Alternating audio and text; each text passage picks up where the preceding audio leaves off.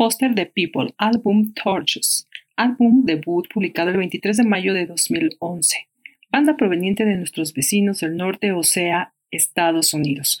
Una banda con música de los géneros indie pop, indie trónica, synth pop, psychedelic pop y dance pop. Entre las rolas más coreadas están Pumped Up Cakes, canción en la que Mark grabó en cinco horas mientras trabajaba en un jingle para un comercial de Mophonics en Los Ángeles. La canción la escribió en un día en el que no tenía nada que hacer y sin ninguna inspiración. Canción con un fuerte tema como el suicidio. Otras dos grandes rolas fueron Don't Stop, Color on the Walls y Houdini, una banda con influencias como Blur quienes no se imaginaron el éxito que tendrían después de tener empleos como en telemarketing o entregando pizzas. Hablemos del diseño de portada. El creativo de Young and Sick, conocido anteriormente en 2010 como Japa York. Young and Sick es un proyecto de música y arte del artista Nick Vaughn, escritor, productor e ilustrador.